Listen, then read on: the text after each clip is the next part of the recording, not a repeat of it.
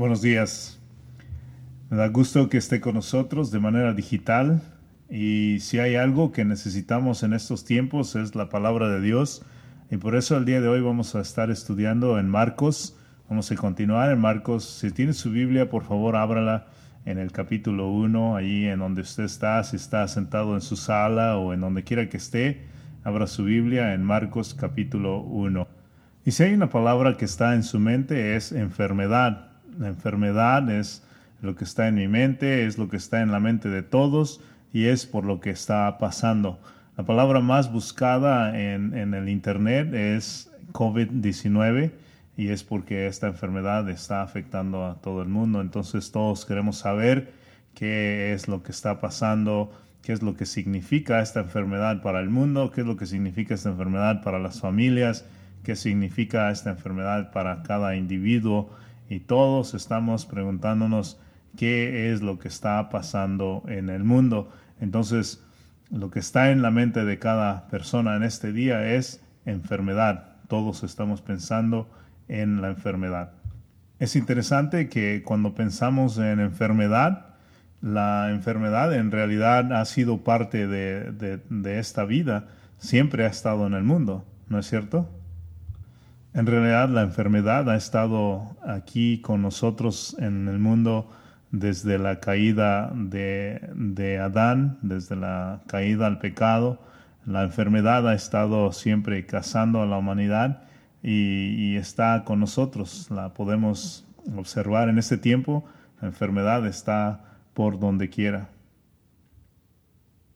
En realidad lo que está pasando en estos días no es algo que ha sido extraño en la vida, es algo que siempre ha estado aquí la enfermedad siempre ha estado aquí y hoy solamente es un recuerdo, de una repetición de lo que ya ha estado sucediendo desde que la muerte entró en este mundo.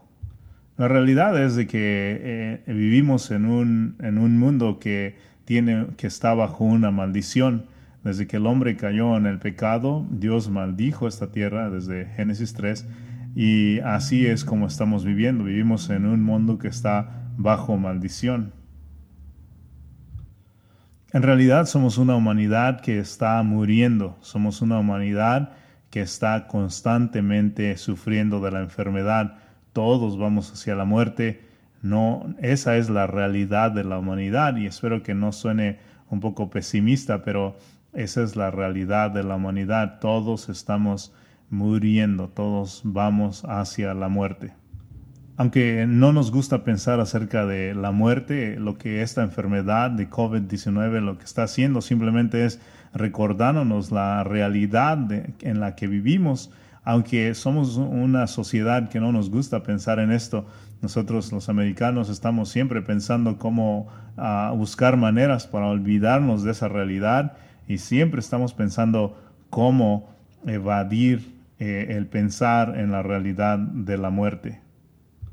A través de la ciencia, eh, los doctores han descubierto maneras de cómo evadir o cómo evitar eh, el dolor o cómo prolongar la vida de los seres humanos. Han buscado cómo estar, uh, buscar maneras, cómo encontrar maneras de cómo adormecer el dolor y hacer pensar que la gente está viviendo bien eh, y, olvidarse del pecado, olvidarse completamente de que eh, el pago del pecado es la muerte, de que todos somos seres humanos que estamos muriendo, todos estamos enfermos y todos estamos dirigiéndonos hacia la muerte. Pero la realidad es que todos vamos a morir, la sombra de la muerte está sobre nosotros y no hay manera de escapar. Aunque todos estamos siempre tratando de eh, evitar pensar en esta realidad, eh, el mundo está siendo sacudido en este tiempo para ser recordado de que todos vamos a morir. Entonces esto es una realidad. Los seres humanos todos estamos caminando hacia la sepultura de alguna manera, todos de alguna manera llegaremos allí y por eso es importante de que recordemos o estudiemos de que eh, hay una manera sólida para enfrentar esta realidad. Y lo que necesitamos es mirar la verdad, estudiar la verdad. Entonces, si usted está ahí en su Biblia, está en Marcos capítulo 1. Y, lo que quiero decir es que lo que amo de Dios, aunque amo muchas cosas de Dios, una de las cosas que amo es como Él pone en línea eh, su palabra con las cosas que están pasando en la actualidad, en las vidas. Estoy seguro que usted se da cuenta de eso, de cómo Dios pone la escritura a la línea, la línea con las cosas que le están pasando en su vida. Y es lo que vamos a ver aquí en la escritura, porque en esta sección de la escritura que vamos a estar estudiando, lo que la escritura nos presenta de manera soberana es que el Señor Jesús está rodeado de gente que está enferma y, eso es lo que eh, nos asombra de la palabra de Dios, que en ese tiempo estamos pasando por la misma situación. El Señor Jesús estaba rodeado de personas poseídas de espíritus eh, demoníacos, estaba rodeado de personas que tenían fiebre, de personas que estaban eh, de, enfermas de cualquier manera. Y, lo que queremos ver es qué es lo que el Señor Jesús hizo con las personas enfermas.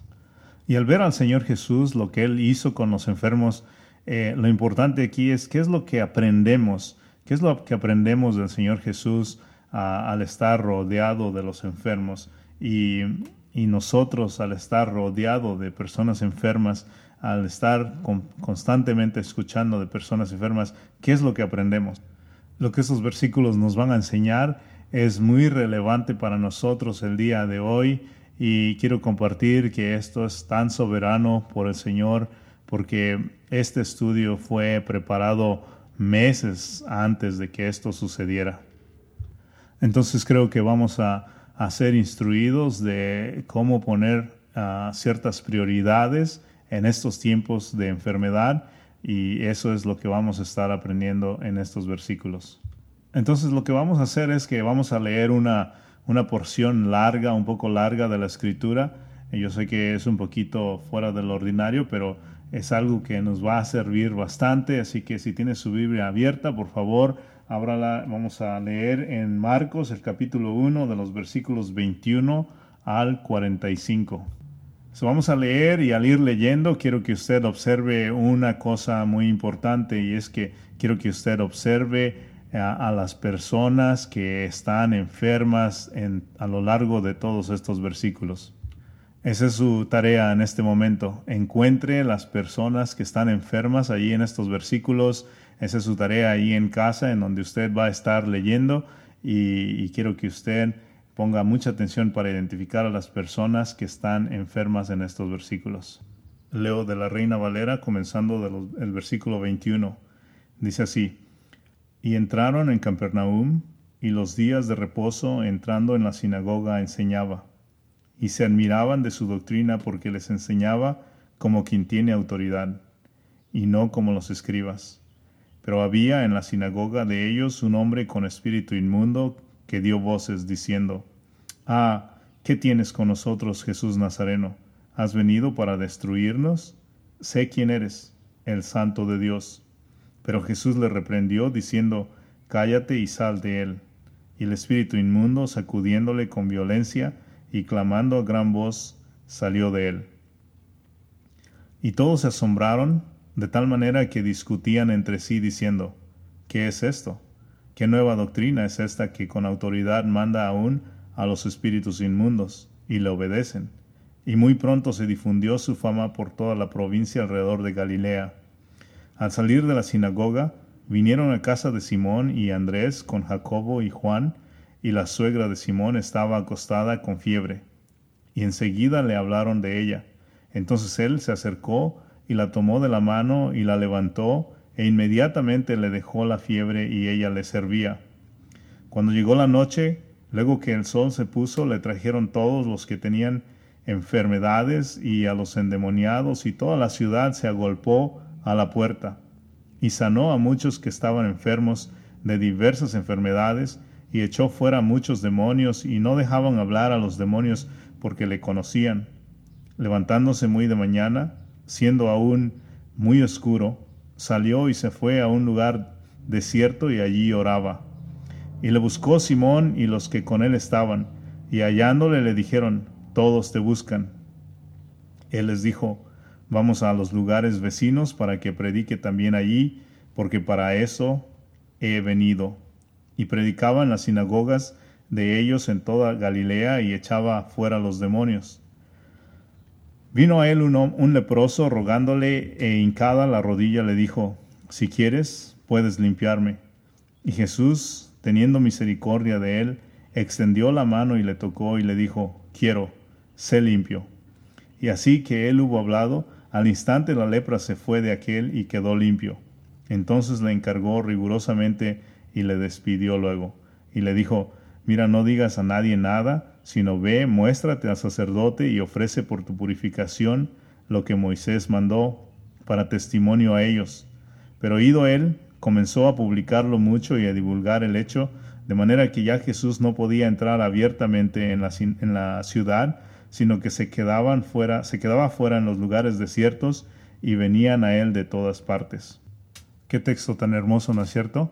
Estoy seguro que usted identificó a todas las personas que estaban enfermas y vemos ahí al Señor Jesús que estaba curándolos. Y voy a señalar tres aspectos del Señor Jesús, tres características, tres cosas que el Señor Jesús hizo y que nos ayudarán bastante en este tiempo de dificultad que estamos pasando. Estos aspectos están muy claros, están muy fáciles de identificar, están allí en los versículos y creo que lo que Marcos está haciendo es está tratando de enseñarnos a toda la audiencia, está tratando de enseñarnos quién es el Señor Jesús. Y quiero decirle que si hay algo que usted necesita el día de hoy, si hay algo que usted necesita por sobre todas las cosas es tener una, una idea clara de quién el Señor Jesús es. Si hay algo que usted necesita es saber quién es el Señor Jesús. Necesita usted estar familiarizado con, con el Señor Jesús y eso es precisamente lo que vamos a aprender el día de hoy. Aquí está la primera característica del Señor Jesús. El aspecto número uno que vamos a aprender es que el poder del Señor Jesús está eh, desplegado, el poder del Señor Jesús está siendo exhibido. En primer lugar, vemos el poder del Señor Jesús desplegado o exhibido al inicio de estos versículos. En el versículo 21 usted puede mirarlo en la enseñanza.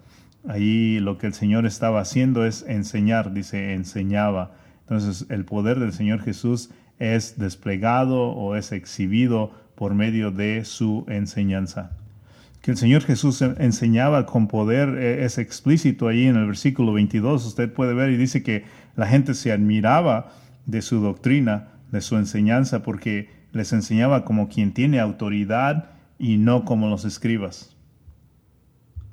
La comparación que hace aquí el autor es que eh, los escribas eran personas que siempre estaban enseñando, citando a otros hombres que habían enseñado de la misma manera que ellos estaban enseñando. Entonces ellos estaban siempre diciendo, esta es la enseñanza que otros han dado, por tanto deben creerlas. En cambio, la autoridad del Señor Jesús, de su enseñanza, se, se, deja ah, ver muy diferente y muy clara. El poder de su enseñanza era en que Él enseñaba con su propia autoridad, Él enseñaba a, las personas directamente con lo que él sabía. Él no tenía que referirse a otras personas, él no tenía que citar a otras personas porque no hay ninguna otra persona con una autoridad más alta que la de él. Él hablaba con su propia autoridad y por eso inmediatamente la gente puede percibir que él estaba enseñando con autoridad. Era claro que él estaba enseñando la palabra santa de Dios.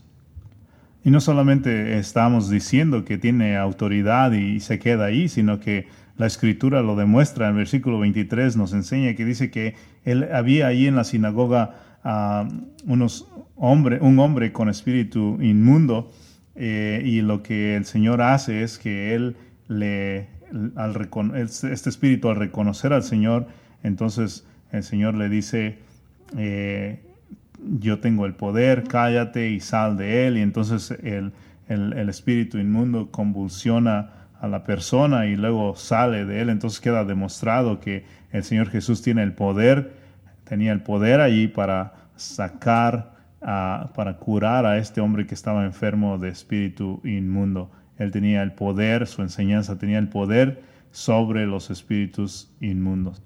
Si nos preguntamos qué tan poderosa era la autoridad con la que el Señor estaba enseñando, lo podemos ver ahí en el versículo 27, que la, gente se pregunta, ¿qué, ¿qué es esto? ¿Qué es esto? ¿Qué nueva autoridad es esta que con autoridad manda aún a los espíritus inmundos y le obedecen? Ese es el asombro del poder con el cual el Señor Jesús estaba enseñando. Él vino con la autoridad del cielo, con la autoridad de Dios. Él vino y habló y los espíritus inmundos salieron de los hombres. Entonces quedó demostrado que eh, el Señor Jesús enseñó con poder. El poder del Señor Jesús estaba siendo exhibido en la enseñanza que Él trajo la enseñanza divina, pero no solamente en su enseñanza, sino que su poder también quedó exhibido al curar, al curar a los enfermos. Usted los identificó, usted identificó a las personas a quienes él, sanó, obviamente en los versículos que acabamos de, de repasar, versículos 25 en adelante, él sanó a este hombre que tenía, que estaba poseído por los espíritus inmundos, y luego, si, si continúa observando la escritura allí, en los versículos 30 y 31, él sanó a la suegra de Simón, él la sanó de la fiebre. Y dice que al tomarla de la mano la levantó, inmediatamente la fiebre le dejó y ella le servía. Entonces aquí quisiera comentar un poquito acerca del poder eh, del Señor Jesús para ordenar aún a virus, que a los virus que estaban causando la fiebre de la suegra de Simón, él habla sobre, sobre estos virus y ellos salen de la mujer, salen de esta mujer y, y ella queda sana. Entonces ese es el poder que el Señor Jesús tiene para sanar. Y la gente se dio cuenta, la gente que estaba viviendo en ese tiempo se dio cuenta del poder que tenía el Señor Jesús para sanar. Y dice el versículo 34, dice, y sanó a muchos que estaban enfermos de diversas enfermedades y echó fuera muchos demonios y, no dejaba hablar a los demonios porque ellos le conocían. El punto es este, cuánta gente eh, reconoció el poder del Señor Jesús para sanarlos de sus enfermedades. Entonces observe que el Señor Jesús, el poder del Señor Jesús está siendo exhibido no solamente en el poder para enseñar, pero también en su poder para sanar. Si, si puede avanzar al versículo 40, en el versículo 40 dice que vino a él un leproso rogándole en cada la rodilla, le dijo, si quieres puedes limpiarme. Y vemos que el Señor Jesús, teniendo misericordia de él, extendió la mano y le tocó y le dijo, quiero ser limpio. Y observe cómo el Señor habla hacia un hombre que está eh, leproso, que su carne probablemente estaba eh, cayéndose, su piel probablemente estaba cayéndose de su cuerpo. Y es, es un poco eh, difícil de comprender esa situación fea en la que estaba pasando una persona que tenía lepra. Y sin embargo, el Señor Jesús habla a esa piel que está cayéndose del cuerpo de este hombre y, lo sana. Y en ese momento el Señor Jesús habla a la lepra y dice, eh, sal de este hombre y él quedó limpio. Entonces el, Señor Jesús está exhibiendo su poder. ¿Puede usted observar eso? ¿Puede usted observar el poder del Señor Jesús en este, en este texto?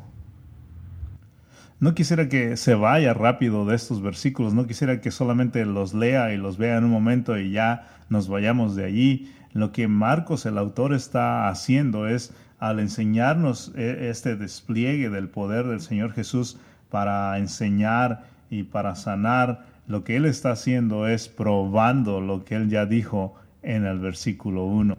Él dijo en el versículo 1, este es el principio del Evangelio de Jesucristo, el Hijo de Dios. Eso es lo que él dijo en el, versículo 1 de este capítulo 1, principio del Evangelio de Jesucristo, Hijo de Dios. Eso es lo que la escritura está haciendo, es que probando al lector, a usted que está leyendo en este momento, probando que el Señor Jesús es el Hijo de Dios. Jesucristo es el Hijo de Dios y se lo prueba mostrándole el poder, desplegando, exhibiendo el poder de Jesucristo para enseñar, eh, el poder de Jesucristo para sanar, está siendo desplegado ante los ojos de sus lectores, está siendo desplegado de una manera que nadie puede compararse a lo que él estaba haciendo. El poder de Jesucristo está ahí siendo desplegado en la enseñanza y en la sanidad que está llevando a cabo.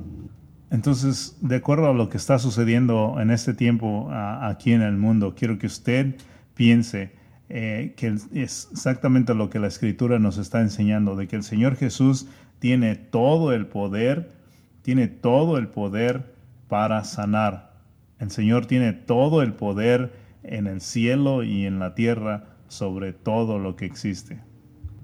Quisiera pedirle que piense en las cosas más poderosas que usted ha visto, las cosas que tienen que le asombran a usted por el poder con la que se mueven. Por ejemplo, alguien ha observado el poder con el que el agua cae en las cataratas del Niágara, ese poder con el que las aguas caen ahí es asombroso, verdaderamente asombroso. Otra cosa que nos permite ver el poder, la magnitud del poder es por ejemplo, las olas del mar como chocan con las piedras. y todo eso es un poder que nos deja asombrados. Podemos pensar en cosas más grandes, poderes mucho más grandes como el sol, por ejemplo. El sol que conocemos es un sol que está constantemente eh, aventando flamas de energía. es verdaderamente admirable. O, podemos ir un poquito más allá y pensar en las galaxias en todo ese poder que existe allí en el espacio. Y pensar en los supernovas y todo ese, ese poder que está mucho más allá de nuestra imaginación, de lo que nosotros podemos imaginar y piense en esto. Solamente quiero que usted al pensar en todas esas grandes cosas que le causan a usted admiración por su poder, quiero que piense en esto. El Señor Jesús es más poderoso que todo eso. El Señor, Jesús sustenta todo eso que existe con el poder de su palabra. Entonces no hay duda cómo es que Él tiene todo el poder para enseñar, no, es, no hay duda cómo es que tiene Él todo el poder para sanar, para sacar demonios, para decir, a ordenar a la enfermedad que salga del cuerpo de una persona y lo hace. No hay duda porque Él tiene todo el poder para hacerlo todo el poder que conocemos, todo el poder del universo, todo ese poder que nos admira, que nos deja asombrados, es solamente como un hipo comparado con el poder que el Señor Jesús tiene. Es el poder de Jesús, el Hijo de Dios, y aquí lo vemos en estos, en estos versículos que estamos estudiando. Aquí vemos el poder del Señor Jesús desplegado al estar enseñando y al estar eh, sanando. Él tiene el poder para sanar de cualquier enfermedad que existe. Él tiene todo el poder para hacerlo. Y déjeme preguntarle esto. En estos días, ¿ha usted apartado tiempo para sentarse y exaltar el poder del Señor Jesús, para glorificar a Jesucristo por su poder, por el poder que Él tiene como, como Dios mismo?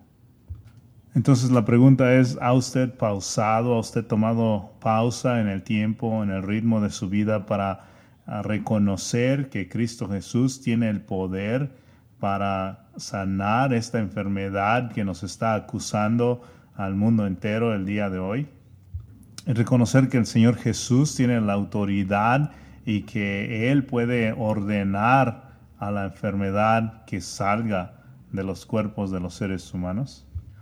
¿Le ha usted adorado porque Él tiene el poder sobre esta enfermedad? Él no está sujetado a esta enfermedad, sino que es soberano sobre esta y cualquier enfermedad. Y ese es el primer aspecto que hemos visto que el Señor Jesús ha desplegado su poder. El poder del Señor Jesús ha sido desplegado en estos versículos porque Él es el Hijo de Dios. Y aquí está el segundo aspecto. La compasión de Jesús es profunda. o la simpatía del Señor Jesús es profunda. Ese es el segundo aspecto que vamos a ver.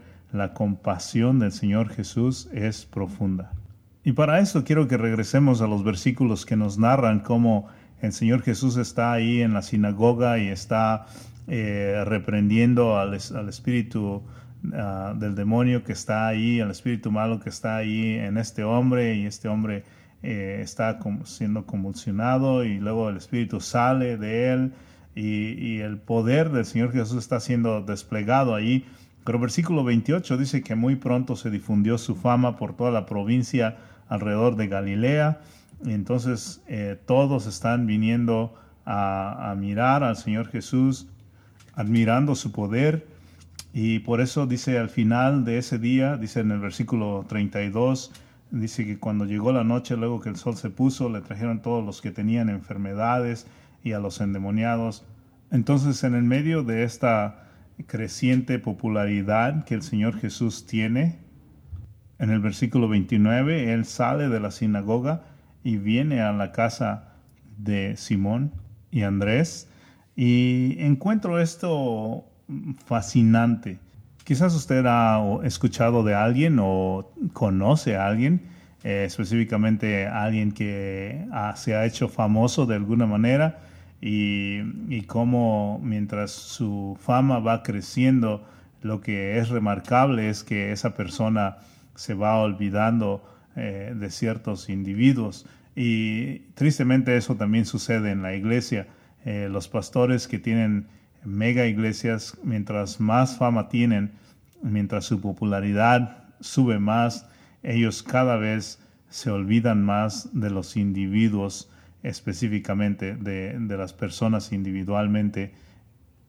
Mientras más famosos se vuelven, se preocupan más por la cantidad de personas que los están escuchando, eh, la cantidad de personas a las que les gusta, la cantidad de personas que los siguen, y, se olvidan más y más de las personas individuales.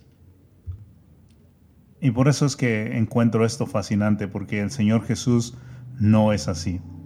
El Señor Jesús, mientras su fama estaba subiendo más y más y más, Él continúa preocupándose y encargándose de sanar al individuo, de atender a la persona individual.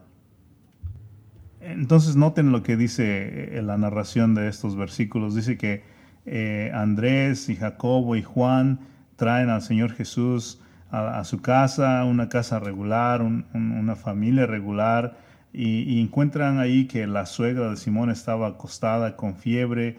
Y el Señor Jesús, en lugar de que él se sintiera ah, importante, que se sintiera interrumpido o que se, se sintiera cansado o, aburrido eh, o, con una especie de, grandeza. Él está allí y dice que enseguida le hablaron de ella, entonces él se acercó y la tomó de la mano y la levantó e inmediatamente le dejó la fiebre. Observe la compasión profunda que el Señor Jesús demostró allí con la suegra de, de Pedro. El Señor Jesús demuestra o despliega eh, su compasión con el individuo. Y quiero que piense en esto.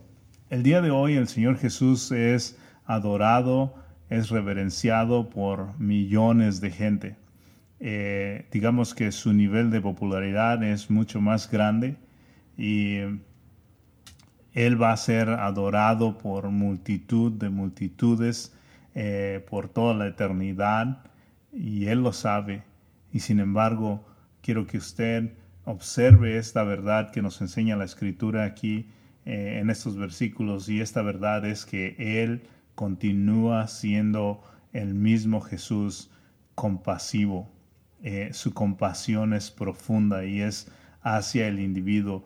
Entonces podemos estar seguros de esa verdad, de que el Señor Jesús la compasión del Señor Jesús es profunda. En otras palabras, lo que aquí le estamos diciendo es que el Señor Jesús lo conoce a usted directamente, el Señor Jesús sabe su situación, Él conoce su dolor Él tiene compasión por usted. El hecho que Él sea Dios, el hecho que Él sea el ser más adorado, el ser más poderoso, el hecho de que Él está en gloria, el hecho de que, de que Él es, ah, de que multitudes lo siguen, eso no significa que Él deja de simpatizar con usted, que Él está consciente y está cuidando de usted. Él sabe su nombre, Él sabe su enfermedad, Él sabe lo que usted está pasando. Él es misericordioso. Y que aún en la eternidad, cuando Él sea adorado por millones y millones, aún Él se preocupará de usted individualmente. Eso es lo que vemos aquí en la escritura. Por ejemplo, vea el versículo 40. Allí el individuo, un, hombre con lepra, le dice al Señor Jesús, si quieres puedes limpiarme. Y observe el versículo 41. Él dice, quiero, ser limpio.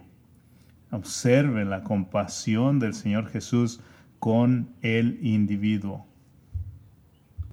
Observe un poquito más de esta situación. Este hombre que está leproso, eh, tiene el valor de acercarse al Señor Jesús. Eh, él no debía de acercarse, él debía de estar gritando, eh, soy sucio, no estoy limpio, para que nadie se acercara a él. Sin embargo, él se acerca de todas maneras y él le ruega al Señor Jesús que tenga compasión de él. Y el Señor Jesús se acerca y lo toca. qué manera de demostrar su compasión hacia un individuo. Tocar a un leproso, a un hombre con lepra, era algo muy extraño, pero sin embargo el Señor Jesús lo toca. Y, aquí la comparación que estamos haciendo es que el Señor Jesús tenía multitudes de gente siguiéndolo. Y esa es la manera en que, podemos, en que la escritura nos muestra eh, y nos deja, nos singulariza eh, la compasión del Señor Jesús y nos la muestra claramente como el Señor Jesús tenía multitudes que lo estaban enseñando, sin embargo, Él, en ese momento en que todas las multitudes lo están siguiendo, Él toca a este hombre con lepra. Piense un poquito en esa palabra compasión. El Señor Jesús está siendo allí un hombre real, un hombre que está demostrando eh, la, la grandeza de lo que es la compasión como él tuvo una respuesta con emoción, una emoción en respuesta al sufrimiento de este leproso. La palabra compasión tiene la idea de profundos sentimientos desgarradores. Es el tipo de sentimientos que los padres tenemos cuando observamos que nuestros hijos están en un peligro y tomamos ese sentimiento hacia nosotros, como si nosotros estuviéramos sufriendo en el lugar de ellos. Tener compasión entonces eh, no es despegarse de el que está sufriendo, sino decir tu dolor es mi dolor. Nuestro compromiso de unos con otros es tan real que decimos tu sufrimiento es mi sufrimiento. Que cuando tú lloras, yo lloro. Que cuando tú estás gozoso, yo también me gozo. Observe la compasión del Señor Jesús cuando este hombre con lepra viene hacia él y el Señor Jesús lo ve con compasión, pero podemos entender la compasión del Señor al ver cómo el Señor Jesús es movido a sanarlo y entonces el Señor Jesús está siendo movido en su interior en un, con un sentimiento desgarrador sintiendo que el sufrimiento del leproso es el mismo sufrimiento de él y entonces es movido a sanarlo.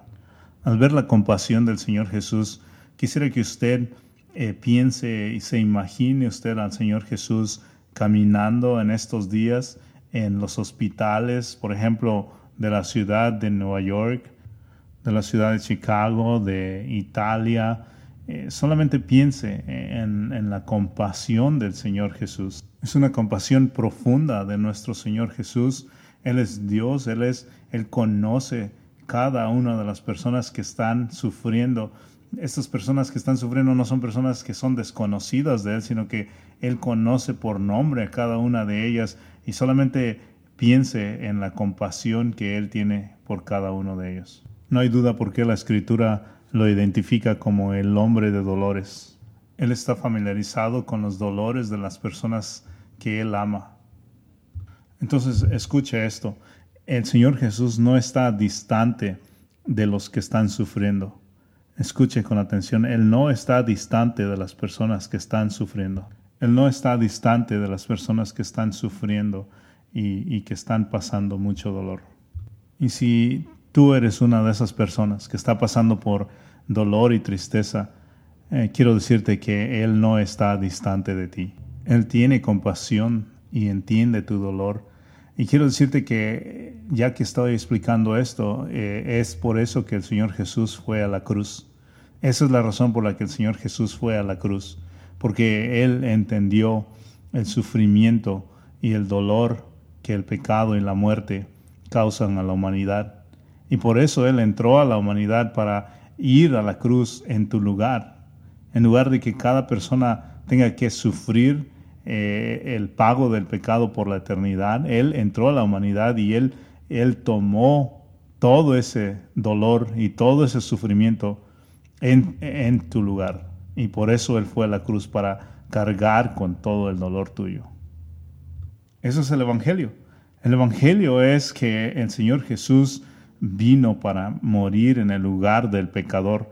Eh, la peor carga de, sufrimiento que el hombre puede eh, cargar o llevar es no es la enfermedad o cualquier epidemia que venga. Esa no es el peor de los, de los castigos, ese no es el peor de los sufrimientos. El peor de los sufrimientos es que el hombre tenga que eh, recibir la ira de Dios por la eternidad. Ese es el peor de los sufrimientos que el hombre puede cargar. El peor de los sufrimientos que el ser humano puede cargar es la ira de Dios sobre su persona. Y por eso Cristo Jesús vino para aliviar, para cargar todo ese sufrimiento en él y aliviar al ser humano que se arrepiente y pone su fe en él. Él vino para vivir la vida perfecta que tú no puedes vivir. Y Él vino para ir a la cruz. ¿Por qué?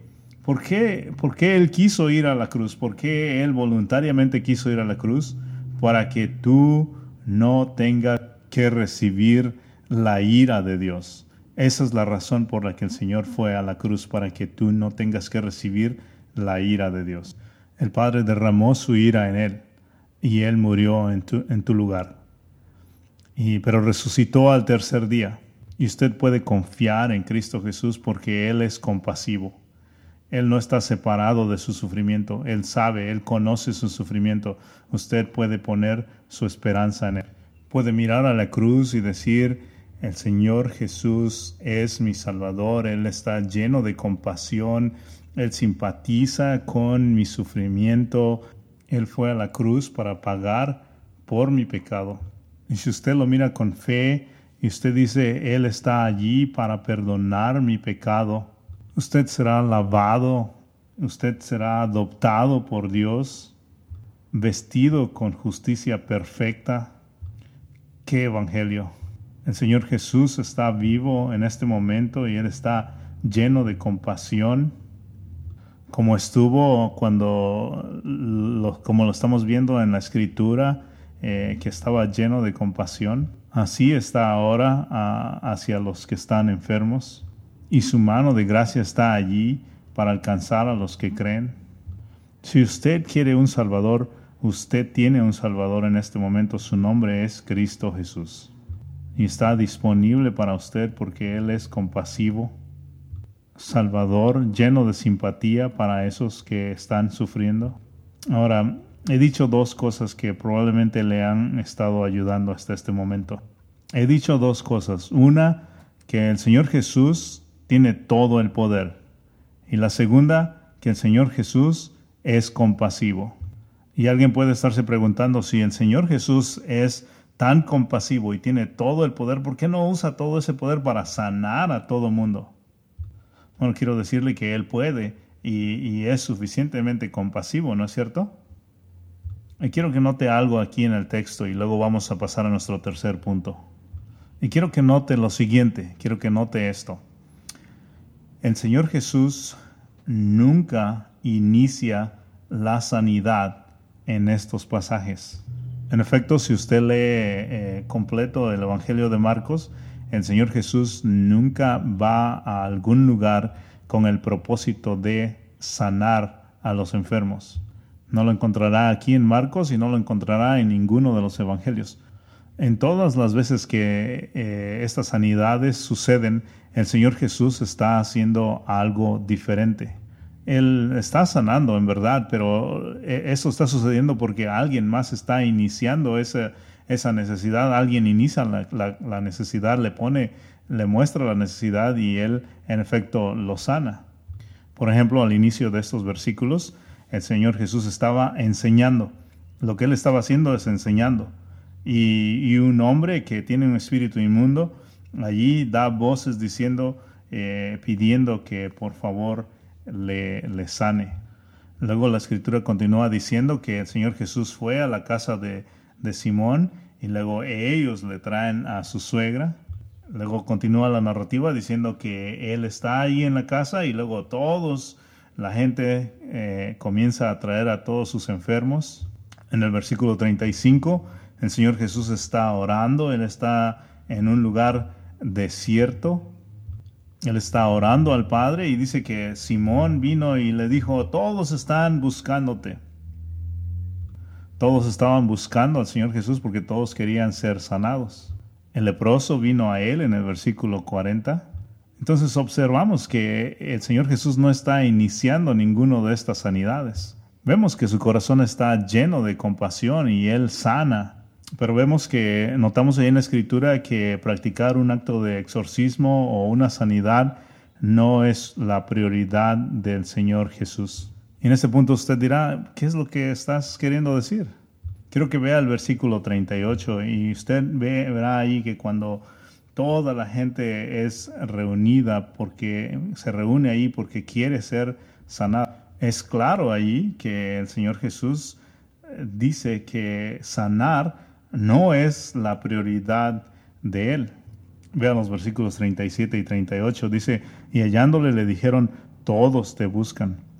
Y él les dijo, observe, vamos a los lugares vecinos para que predique también allí.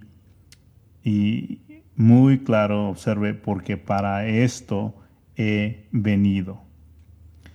Para que predique, porque para esto he venido. Un momento ahí. Toda la gente está buscándolo para que lo sane, pero el Señor Jesús dice, ¿saben qué? vamos a otros lugares, a los lugares vecinos, para que predique, porque para eso he venido. Eso significa que dejó a muchos sin sanarlos. Él sanó a una gran cantidad de personas, pero dejó a muchos sin sanarlos porque la prioridad allí la muestra en el versículo 38. Él dice, porque debemos ir a los lugares vecinos para que predique, porque para esto he venido. Entonces él fue a predicar a todo Galilea. Él fue para predicar, él fue con el propósito de predicar y así como iba predicando, entonces él sacaba demonios. Y usted se preguntará, ¿qué, punto estás haciendo aquí? ¿Qué, estás tratando de, de enseñar? Y aquí es en donde le presento mi tercer punto. El tercer punto que quiero presentarle es que la prioridad del Señor Jesús es predicar. El tercer punto que estamos estudiando el día de hoy es que la prioridad del Señor Jesús es predicar. Y como siempre vamos a probarlo con la escritura, versículo 21, Él está predicando en la sinagoga. Versículo 39 dice, y predicaba en las sinagogas de ellos en toda Galilea. Pasando al capítulo 2, versículo 2, dice que Inmediatamente se juntaron muchos de manera que ya no cabían ni aún en la puerta y les predicaba la palabra. ahí lo ven otra vez predicar. Continuando en el capítulo 2, versículo 13, dice que volvió a salir al mar y toda la gente venía a él y les enseñaba. Muchas veces en el Evangelio de Marcos el Señor Jesús es llamado maestro porque su principal propósito por el cual vino es para enseñar, para predicar. Por eso él mismo dijo con sus propias palabras, él dijo, yo vine, he venido para predicar. Entonces, pensemos acerca de esto por un momento. Dios, en su gran amor por la humanidad, él manda a su Hijo y manda a su Hijo para que venga a, a los hombres. ¿Y qué es lo que hace? ¿Qué es lo que está haciendo? Predicando, está enseñando. Entonces escuche esto con mucha atención. Escuche esto con mucha atención. La necesidad más grande de la humanidad no es que sus cuerpos estén sanos. No, la necesidad más grande de la humanidad es que sus almas sean reconciliadas con Dios. Ahora, no, no me escuche que estoy diciendo que al Señor Jesús no le importan nuestros cuerpos, porque claramente la escritura nos deja ver que el Señor Jesús está sanando y sanando y escuche, el Señor Jesús va a ser el que va a sanar nuestros cuerpos de manera perfecta algún día. Pero por esta vez que Él vino y aún hasta este momento la prioridad es que la verdad sea enseñada para que las personas, para que las almas de las personas sean reconciliadas con Dios. Y de ahí podemos aprender que la prioridad no es la prioridad que el Señor Jesús tuvo para cuando Él vino, o aún en el presente, no es que tú estés sano, que tú estés confortable, que tu vida sea más fácil. La prioridad por la que Él vino es para que tú te enteres o aprendas o reconozcas que tu vida está esclavizada bajo la mentira y debes de ser liberado. El pecador es liberado cuando escucha que son pecadores. La gente es liberada cuando escucha que es pecador y que Dios es santo. Eso no es algo que solamente eh, nos lo inventamos o que puedes aprender de la nada, debe de ser enseñado. Y la Biblia enseña claramente que Dios es santo y que nosotros los humanos hemos sido creados para la gloria de Él, para la gloria de Dios, pero la humanidad, habiendo caído en pecado, se revela a Dios en lugar de darle gloria. Y por eso dice la Escritura que los pecadores eh, merecemos la justa ira de Dios. La Escritura dice que el pago del pecado es muerte. Por eso todos los seres humanos morimos físicamente y también moriremos espiritualmente, recibiremos la muerte espiritual de manera eterna y por eso la escritura enseña que los hombres, los pecadores, todos los hombres necesitamos ser reconciliados con Dios. La Biblia es muy clara en que sin ninguna mediación entre eh, Dios y los hombres, entonces no hay ninguna manera de estar reconciliados. Y quizás esto es muy difícil para usted que está escuchando de entender esta realidad, pero la escritura es muy clara al decir que toda la humanidad es eh, culpable delante de Dios. Pero quizás la conciencia de usted le ha estado diciendo esto mismo. Quizás su conciencia le ha estado diciendo esto porque esta es la verdad de que hay pecado ahí en su corazón. Hay culpabilidad ahí en su corazón porque usted sabe que usted no ha estado viviendo una vida santa de acuerdo a los mandatos de Dios. Por eso es que es muy beneficioso entender que Cristo Jesús vino predicando, vino para predicar, porque eh, lo más beneficioso para el pecador no es que vivan más años. Usted necesita algo más que salud o sanidad Usted necesita algo interior, la reconciliación con Dios. Y al estar reconciliado con Dios, entonces usted puede tener una seguridad de la vida eterna, una relación perfecta con Dios que, que dará como resultado una sanidad espiritual en gloria con perfecta sanidad para siempre. Pero si usted no ha sido reconciliado con Dios, entonces no importa qué tan saludable esté usted en esta vida. Observamos en los, en los versículos que estamos leyendo que el Señor Jesús sanó a algunos, pero mucho más que su sanidad física, lo que el Señor Jesús tenía como prioridad era su reconciliación con Dios por medio de escuchar la verdad. La realidad de mucha gente es que están enfermos cuando aún no saben que están enfermos. Y quizás usted sea uno de esos. Quizás esto es algo nuevo para usted eh, al observar lo que el Señor Jesús hizo en estos versículos, de que Él vino para predicar primordialmente. En efecto, ese es el caso de todos nosotros, de toda la humanidad, que nace enferma y, no sabemos que nacemos enfermos. Y la compasión del Señor Jesús es que Él viene a la humanidad y Él nos dice, escuchen, escúchenme con atención, ustedes están enfermos y necesitan ser sanados. Ahora, si nosotros no escuchamos a lo que Él dice y solamente continuamos con nuestras vidas, lo seguro, lo más seguro es que nunca vamos a experimentar la sanidad que Él tiene para nosotros. Si el Señor Jesús vino y claramente le dice a la humanidad, ustedes están enfermos espiritualmente, eso es lo que Él está diciendo.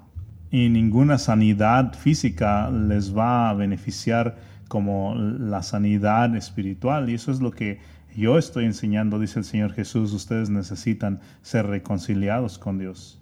Entonces, si regresa por favor al capítulo 1, versículo 14, ahí el Señor Jesús dice que Él eh, vino a Galilea predicando el Evangelio del reino de Dios. Entonces, el corazón del mensaje del Señor Jesús para la humanidad es este, versículo 15, el tiempo se ha cumplido y el reino de Dios se ha acercado. Y dos cosas, arrepiéntense arrepentíos y creer en el Evangelio. Entonces, en donde quiera que usted esté y en, y lo que usted esté haciendo, el Señor Jesús está presentándole el corazón de su mensaje. Él dice, arrepiéntete y cree en el Evangelio. El Señor Jesús te está llamando al arrepentimiento. ¿Y qué es lo que significa? Eso es lo que significa arrepentirse significa entregar tu vida a Él. En cualquier cosa que tú tengas confianza es dejarla a un lado y creer, poner toda tu confianza en Cristo. No creas en ninguna obra que has hecho, no creas en ninguna religión, que la religión tenga el poder para salvarte, no creas en ninguna de esas cosas, solamente cree en la misericordia de Dios que te muestra en Cristo Jesús para perdonar tu pecado. Él perdonará todo tu pecado. Entonces, ¿qué es lo que una persona enferma necesita? Una, una persona enferma necesita la verdad para ser reconciliado con Dios. Y no estoy hablando de una verdad fría, así como azotarle la Biblia a una persona que está enferma, sino la compasión mostrada por el Señor Jesús. Una compasión que pone, que toma el dolor de la persona enferma y lo hace suyo. Ese es el amor de Cristo, el amor sacrificial, el amor de Cristo que vino a la tierra para enseñar con poder, para tener compasión, para mostrar una compasión real por el enfermo. Ese eres tú y yo. Y ahora al acercarnos a la conclusión, quiero preguntarle, eh, ¿usted está de acuerdo con la prioridad que el Señor Jesús nos muestra aquí? Él está poniendo su prioridad en la enseñanza. Y la pregunta es, ¿está usted poniendo su prioridad en escucharle? Aún usted como cristiano, ¿está usted eh, pensando en esto? en que lo más importante que usted necesita en este tiempo difícil es escuchar a Cristo Jesús en su palabra? Porque usted se da cuenta que todos estamos tratando de estar bien, todos estamos luchando porque nuestras familias estén bien, estamos escuchando todas las noticias que podemos. Algunos de nosotros quizás nos estamos eh, espantando muy, de una manera muy grande algunos de nosotros estamos tratando de ignorar todo eh, y ah, sin embargo lo que vemos que la escritura nos dice es que debemos escuchar a nuestro Señor. Y eso lo vemos en estos versículos que acabamos de estudiar, de que la prioridad más alta que el Señor Jesús eh, pone es en que las personas, todas las personas enfermas, en todas lo que necesitan por encima de ser sanados es ser enseñados de la verdad. Entonces la pregunta es, así como estamos tratando de poner prioridades en nuestra vida, ¿está usted poniendo como prioridad el escuchar la verdad, escuchar la escritura? ¿Está usted escuchando? Yo sé que usted está meditando. Usted está meditando en las noticias o en su medio social que tiene a la mano o aún está meditando en sus miedos. Entonces déjeme preguntarle, ¿está usted meditando en lo que Dios tiene que decir? Él es nuestra gran necesidad. ¿Está usted escuchando a lo que Él tiene que decir? Amigos, yo creo que este es el tiempo en el que todos necesitamos usar tiempo extra en la escritura. Necesitamos estar meditando en la escritura. Este es el tiempo en el que las sombras no funcionan. Cualquier respuesta ligera no funcionará. Lo que usted necesita es escuchar la escritura, mantener, usar tiempo en la escritura para su alma. Necesita usted escuchar la palabra predicada y por supuesto la escritura leída. Dice usted, bueno, entonces ¿por qué es que Jesús no sana a todos los enfermos?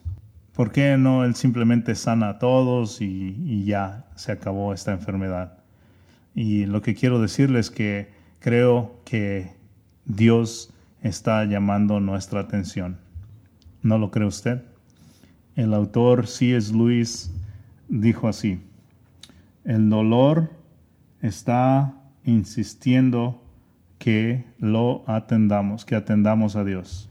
Dios nos habla suavemente en nuestros placeres, nos habla de una manera normal en nuestras conciencias, pero nos grita en nuestros dolores. Dios usa el dolor como una gran bocina para levantar a este mundo sordo. Escuchen amigos, todos estamos enfermos, todos estamos muriendo y la bocina está gritándonos. Nos está diciendo, sí, el Señor Jesús tiene todo el poder, sí, Él puede sanar todo, Él es todo compasión, pero puede ser que Él permite la enfermedad, que Él permite la fiebre, que Él permite este virus, Él permite que toda la enfermedad se despliegue por todo el mundo para que el mundo pueda escuchar la bocina tan grande con la que el Señor está diciendo a los pecadores, escuchen, escuchen lo que he dicho, escuchen lo que la palabra de Dios dice.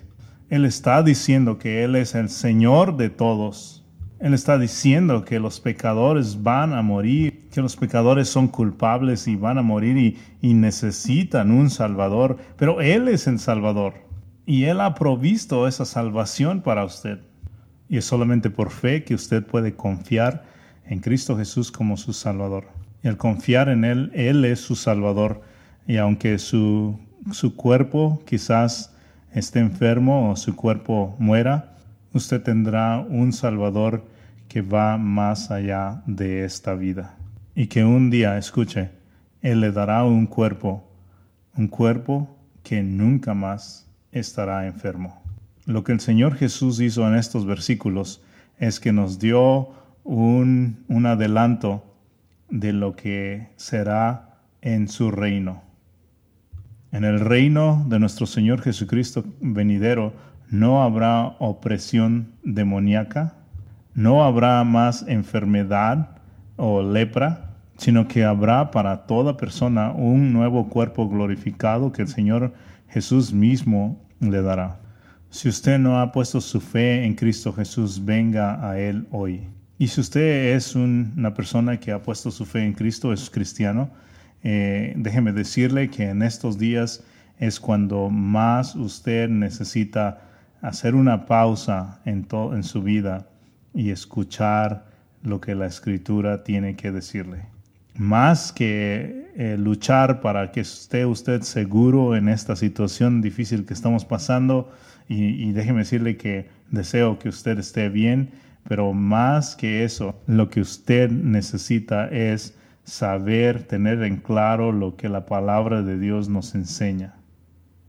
Escuche la escritura y obedezca. Hoy es el tiempo más que nunca de obedecer. Le animo, escuchemos lo que Dios tiene que decirnos y obedezcamos. Oremos. Señor, nosotros entendemos que tú tienes todo el poder y que estás lleno de compasión. Sabemos que tú puedes sanarnos y que tu compasión es más grande de lo que nosotros sabemos. Por eso confiamos en que lo más grande que necesitamos en este tiempo, que a la luz de todo el dolor que está alrededor de nosotros, que estemos humildes ante ti. Sabemos, Señor, que es muy importante que estemos humildes ante ti. Te agradecemos, Señor, que nos estás haciendo ese bien de enseñarnos que debemos estar humildes ante ti. Y pedimos que en nuestra humildad tú quieres que escuchemos. Tú quieres que escuchemos a lo que tú tienes que decirnos. Y te pido, Señor, que eh, todos nosotros en este tiempo usemos más tiempo en la escritura. Que pasemos más tiempo meditando en los salmos y que aprendamos desde la escritura cómo debemos de comportarnos en medio del sufrimiento. Que pasemos más tiempo en los evangelios aprendiendo quién tú eres, cómo tú eres. Que pasemos más tiempo en los proverbios aprendiendo sabiduría para comportarnos en este tiempo. Señor, danos oídos para oír. Y si hay alguien que aquí en la audiencia que, que nos está escuchando y que nunca ha tenido tiempo para oírte y que nunca ha oído tu verdad, te ruego que en este momento tú abras sus oídos para que puedan escuchar lo que tú tienes que decirles. Señor, oramos todas estas cosas en tu nombre, para tu gloria. Amén.